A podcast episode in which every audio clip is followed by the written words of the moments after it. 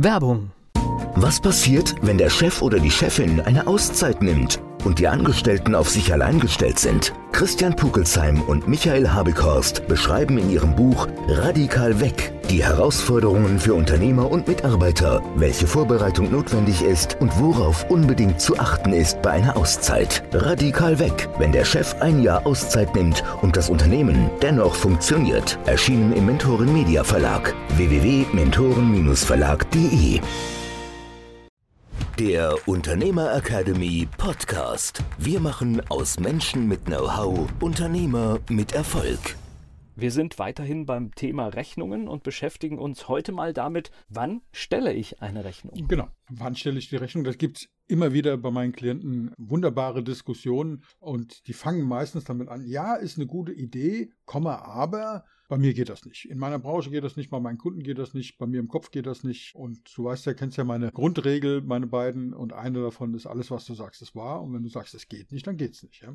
So, lass uns mal anschauen, welche Möglichkeiten es überhaupt gibt, wann eine Rechnung gestellt werden kann. Was ist so das Üblichste? Was sagst du? Was ist so am Markt am meisten verbreitet? Ja, es gibt unterschiedliche Geschichten. Also ich sehe eigentlich mittlerweile fast alles. Ich sehe von, von Vorkasse bis nach Lieferung, bis auf Rechnung, bis 30 Tage Zahlungsziel. Ich sehe eigentlich ein buntes Potpourri, sage ich mal, was bei mir so alles passiert. Und das Spannende ist, dass alles auch irgendwo seine Daseinsberechtigung hat. Ja? Also zum Beispiel, wenn du auf die Rechnung draufschreibst, sofort fällig. Was heißt denn das sofort fällig? Ich habe sie in der Hand und müsste sie schon bezahlt ja, nicht nur das.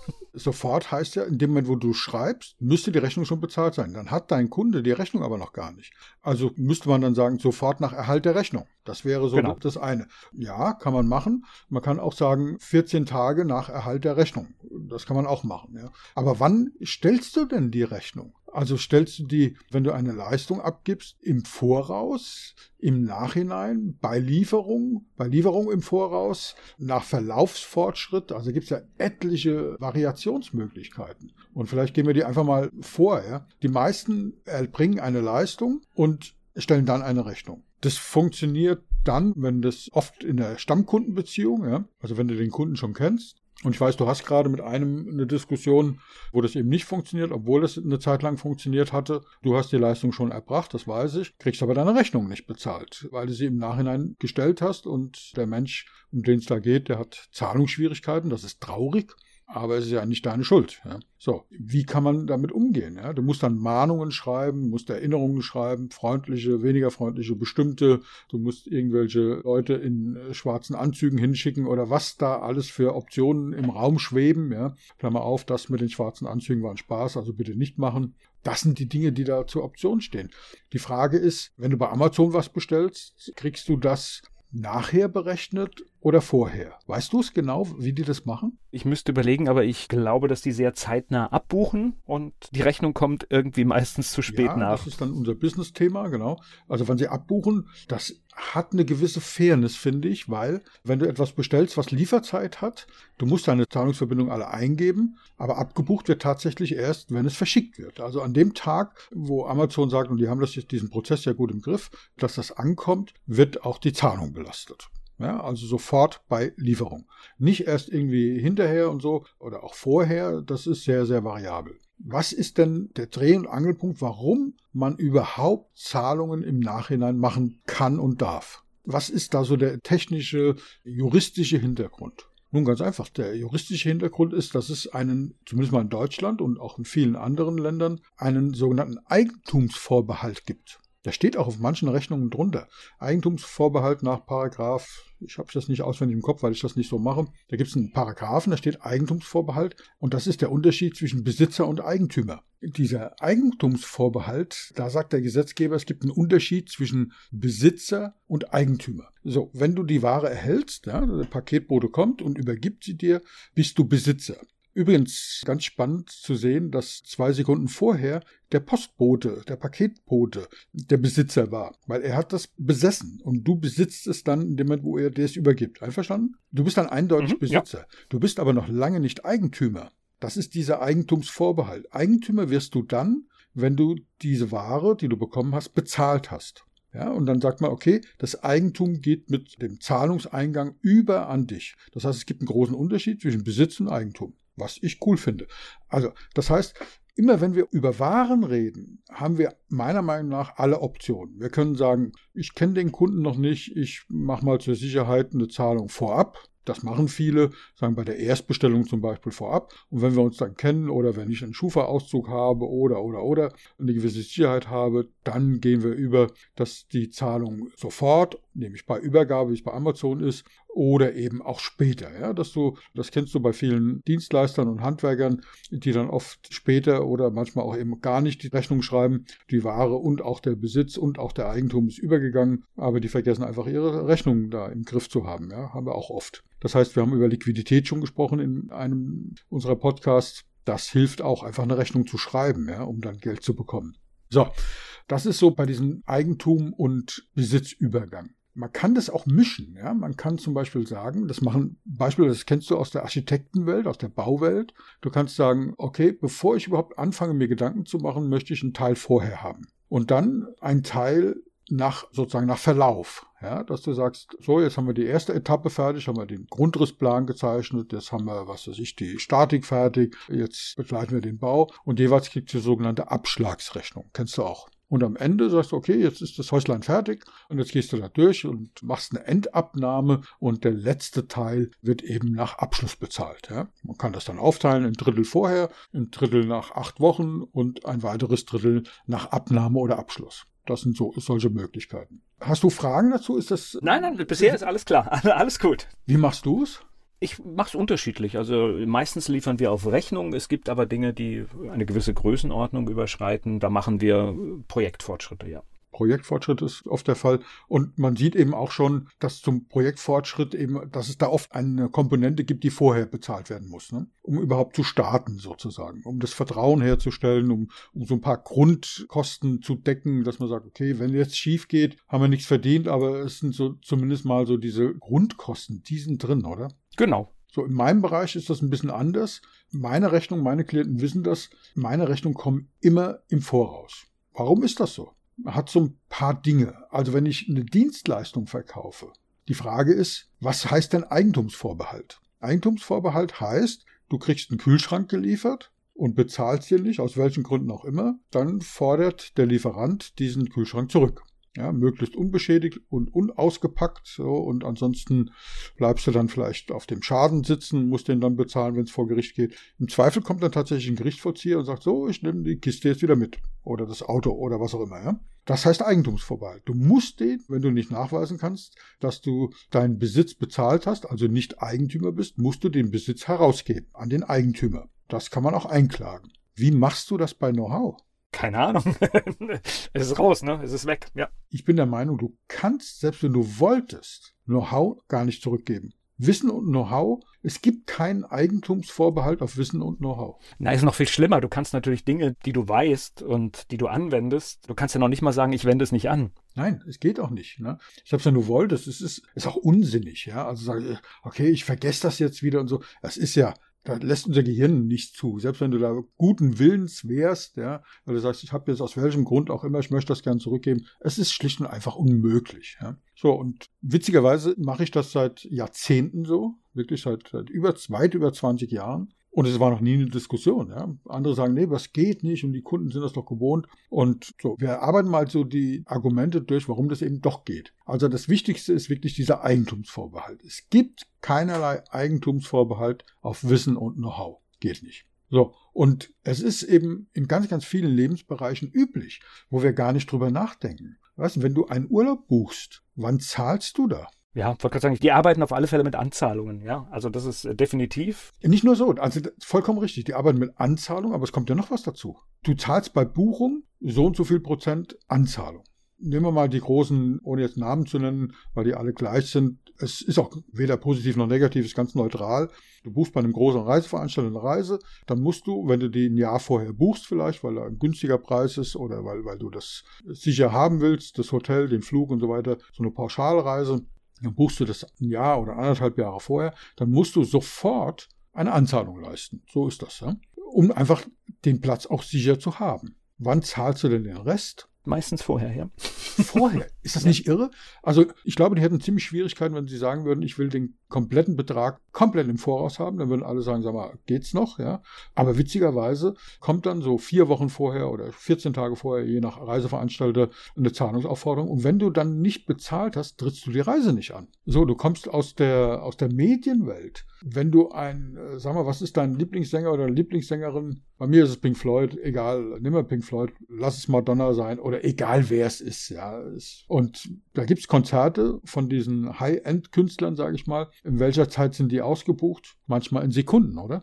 Ja, also Coldplay ist gerade aktuelles Beispiel. Während viele kleine ächzen, ist die Coldplay-Tournee komplett ausverkauft, ja. Und zwar oftmals nach wenigen Sekunden, weil es dann gelauncht wird. Ja, da können wir auch mal ein Thema zu machen. Was bedeutet das mit dem Launchen? Und dann warten alle und übernachten im Rechner sozusagen. Und wenn es freigeschaltet wird, und dann tippen die und haben dann Textbausteine schon vorbereitet, dass das möglichst schnell geht, um bei den ersten zu sein. Und nach wenigen Sekunden sind die 20.000 äh, Tickets weg. Ja, so. Wann bezahlst du denn das Ticket? Du zahlst es in der Regel immer in dem Moment, wenn du es buchst. Das heißt, du bist eingeloggt und zahlst mit Kreditkarte oder sonst einem schnellen Weg teilweise anderthalb, zwei Jahre bevor das Konzert stattfindet. Völlig üblich. Oder nehmen wir ein anderes Beispiel, Kino oder Theater. Wann zahlst du da die Karte? Direkt vor dem Film. Genau. Wenn du sie bestellst, dann bei Bestellung. Wenn du sie vor Ort, du gehst da hin und sagst, habt ihr noch Karten für heute Abend die Vorstellung oder für den Film? Ja, haben wir noch. Und dann gehst du an die Kasse und bezahlst dein Kinoticket. Kein Mensch käme auf den Gedanken zu sagen, ich schaue mir den Film erst an, entscheide dann, ob er mir gefallen hat oder nicht und gehe dann an die Kasse und sage, also der Film war aber echt blöd. Ja, das war der Trailer, das waren die besten drei Ausschnitte aus dem ganzen Film, der Rest war Müll. Ich bezahle nicht oder ich bezahle nur die Hälfte. Niemand kommt auf diesen Gedanken, oder? Also selbst bei Briefmarken, Briefmarken kaufe ich teilweise Jahre im Voraus. Ich habe immer noch Briefmarken, die ich sozusagen mit anderen kleinen Briefmarken addieren muss, weil die Post mittlerweile schon fünfmal den Preis erhöht hat. Ja, ja die Post erhöht sogar so schnell, dass sie selbst nicht mehr mit den richtigen Werten nachkommt. genau. Also du bist ganz vorne dabei im Moment, wenn du stückelst. Also das heißt, es ist völlig üblich. Selbst wenn du in den Aldi gehst und eine popelige Banane kaufst, dann bezahlst du den nicht nach Verzehrfortschritt im Nachhinein. Und sagst so, jetzt habe ich die Hälfte gegessen, ich zahle jetzt mal die Hälfte, die überweist du oder gehst zurück in den Laden, sondern du gehst an die Kasse völlig selbstverständlich und zahlst alles, was du im Korb hast, bevor du es verzehrst.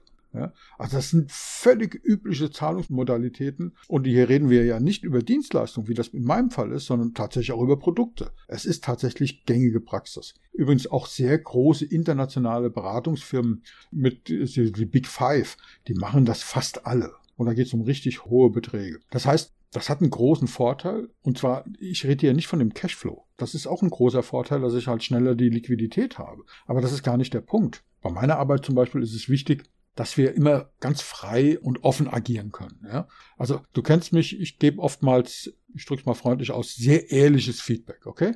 Mhm, ja. So, und das muss einfach jederzeit möglich sein. Und unser Unterbewusstsein schlägt dann halt zu, ist es möglich, und jetzt gibt es bestimmt eine Diskussion, und die darf auch sein, ist es möglich, so ein freies, ehrliches, offenes Feedback zu geben, wenn du im Hinterkopf hast, wenn du dem jetzt da an den Karren fährst und dem sagst, pass mal auf, das war echt Müll, mach's nochmal. Wie diplomatisch kompromissmäßig musst du das ausdrücken, wenn du im Hinterkopf hast, wenn du den jetzt verprellst, den Kunden, dann zahlt er deine Endrechnung nicht.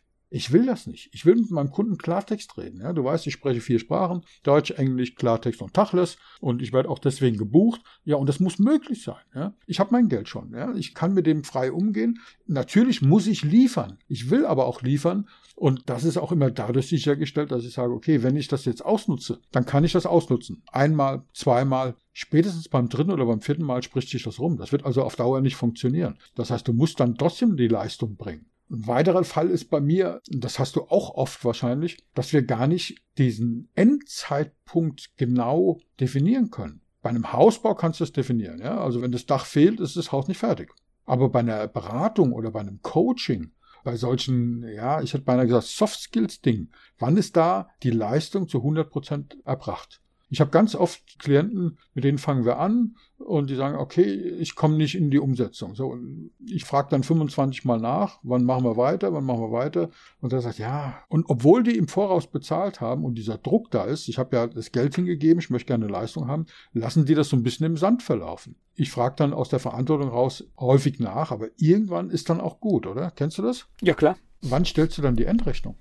Wenn du dann sagst, okay, pass auf, ich habe jetzt das Gefühl, es geht nicht weiter, stelle jetzt meine Endrechnung, dann sagt er, doch, es geht weiter oder wir sind ja noch gar nicht fertig oder findet irgendwelche Dinge, die auch nachvollziehbar sind aus der Sicht des Kunden. Aber ich will diese Diskussion nicht haben. Ja? Und ich will auch dem Kunden, ich will von dem Kunden ein Commitment haben, dass es weitergeht. Ja? Ein weiterer Punkt ist, wenn du das im Nachhinein stellst, das haben wir jetzt gerade bei dir, den aktuellen Fall, dann gibt es sogenannte Forderungsausfälle. Also wir wissen noch nicht, ob dieser Mensch, um den es da geht, bezahlt oder nicht. Das heißt, wenn der nicht bezahlt, musst du das sozusagen rein buchhalterisch oder rein mathematisch sozusagen auf alle anderen Fälle umrechnen.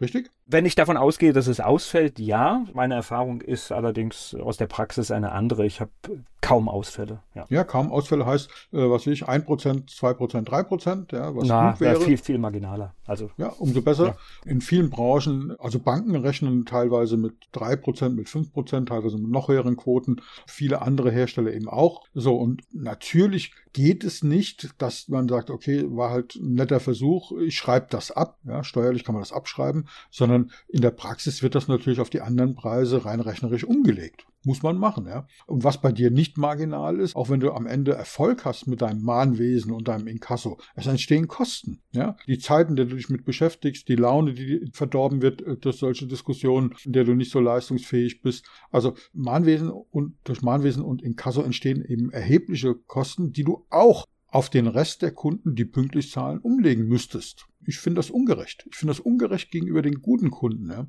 Das heißt, dadurch, dass ich meine Rechnung im Voraus stelle, ganz ehrlich, es gibt auch wirklich ähnlich selten wie bei dir, es gibt auch den Fall bei mir, zwar zum Glück sehr, sehr selten, aber es gibt, dass die Rechnung nicht bezahlt wird. Aber so what? Ich habe auch noch nichts gemacht. Schreibe ich dem eine Mahnung? Ja, ich schreibe dem eine Erinnerung, und zwar nicht, da steht auch nicht äh, Zahlungserinnerung, sondern so eine Erinnerung. Du, ist alles in Ordnung, hast die Rechnung überhaupt gekriegt, ist im Spam-Ordner gelandet, wann wollen wir starten? Und wenn dann der Kunde schreibt, du, ich habe mir das doch anders überlegt, okay, dann zerreißt die Rechnung. Du kriegst eine Gutschrift, Stornorechnung heißt das ja, oder Rechnungskorrektur, kein Thema. Ich habe auch noch keinen Aufwand betrieben, wir haben ja noch nicht angefangen. In der Praxis stimmt das oft nicht, weil ich natürlich schon anfange, mir Gedanken zu machen, mir einen Plan zurechtzulegen, aber okay, das kann ich dann verkraften. Ja. Ich kann also diese Kosteneinsparung eins zu eins an meinen Kunden weitergeben. Ja? Und willst du den wichtigsten Punkt hören für mich persönlich? Wenn wir fertig sind mit dieser Arbeit, dann möchte ich gerne, dass das mit was ganz Positivem beendet wird. Weil was bleibt in Erinnerung? Bei einem Vortrag, bei einer Zusammenarbeit, was bleibt in meiner Erinnerung? Das, was zuletzt gekommen ist. Ja? Deswegen ist es ja bei einem Elevator Pitch immer wichtig, dass man nicht sagt, ich bin Thomas Göller und ich mache aus Menschen mit viel Know-how oder Unternehmer und Unternehmerinnen mit noch mehr Erfolg, ja? Weil dann weißt du noch, wie ich heiße. Das habe ich ganz am Anfang gesagt. Ah, nee, wie hieß der noch? Und deswegen wäre ein idealer Elevator Pitch eben, ich mache aus Menschen mit viel Know-how, Unternehmer und Unternehmerinnen mit noch mehr Erfolg. Und mein Name ist Thomas Göller. Das bleibt im Gedächtnis. Das heißt, ich möchte gerne, dass im Gedächtnis etwas Positives bleibt. Und egal wie gut meine Arbeit ist, eine Rechnung zu bezahlen ist nicht wirklich positiv, oder? Also klar, wir wissen, es ist was wert und ich habe was Tolles bekommen und ja, aber noch schöner wäre es, wenn ich es nicht bezahlen müsste, oder? Das sagen wir mal ganz offen und ehrlich. Also ich muss dir ganz ehrlich sagen, ich habe mir das vor Jahren angewöhnt, wenn etwas toll war, wenn etwas gut ist, zahle ich eine Rechnung gerne. Ja, genau. Das ist so ein Mindset, sehr, sehr toll. Deswegen verstehen wir uns auch so gut, weil du dieses Mindset hast. Das habe ich auch. Finde ich klasse. Hat halt nicht jeder. Ist auch nicht so ganz einfach, ja. So ein bisschen, weißt du, und wenn du gerade einen Liquiditätsengpass hast und von mir eine Rechnung kriegst, dann kannst du dir das noch so sehr einreden ja, zureden, nicht einreden, das ist das falsche Wort, oder dir vorstellen, so ein kleiner, winziger, dunkler Winkel im Innern deines Gehirns sagt, muss das jetzt sein, genau. Muss das jetzt sein, ja? genau, das ist.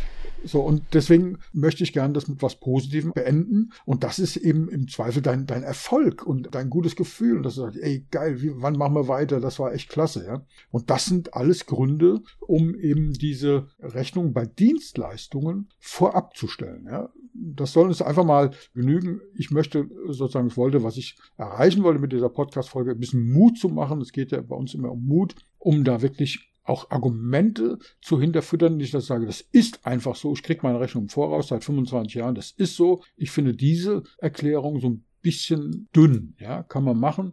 Zum Thema Preiswahrnehmung. Ich glaube, wir haben da ganz am Anfang mal eine Folge drüber gemacht, wo wir sagen, was für Zahlungsvergünstigungen gibt es, wie ist das mit den Folgekosten, wie ist die Preiswahrnehmung, was für einen Zahlungskomfort habe ich. Da haben wir alles drüber gesprochen. Aber so dieser Zahlungszeitpunkt, der ist wirklich sehr, sehr wichtig. Und wenn du das nicht sofort machen willst, dann mach es eben geteilt, dass du sagst, zum Beispiel, wir haben ein Projekt, da macht das ein Kunde von mir so, dass er sagt, ein Teil vorher und ein Teil nach einer bestimmten Zeit. Also nicht nach, nach Fortschritt, sondern er sagt 50 Prozent vorab zur Auftragserteilung. Das ist sozusagen, wenn diese 50 Prozent bezahlt werden, ist das die Auftragsbestätigung. Also Zahlungseingang gilt als Auftragsbestätigung, steht dann unter der Rechnung. Und der zweite Teil nach acht Wochen oder nach drei Monaten oder you name it, ja. Und zwar nicht abhängig von irgendetwas, sondern wirklich, dann ist der zweite Teil. Und wenn du es dann drei teilen willst, sagst du, der ein Drittel vorher gilt als Auftragsbestätigung, ein Drittel nach drei Monaten und der Rest nach einem halben Jahr.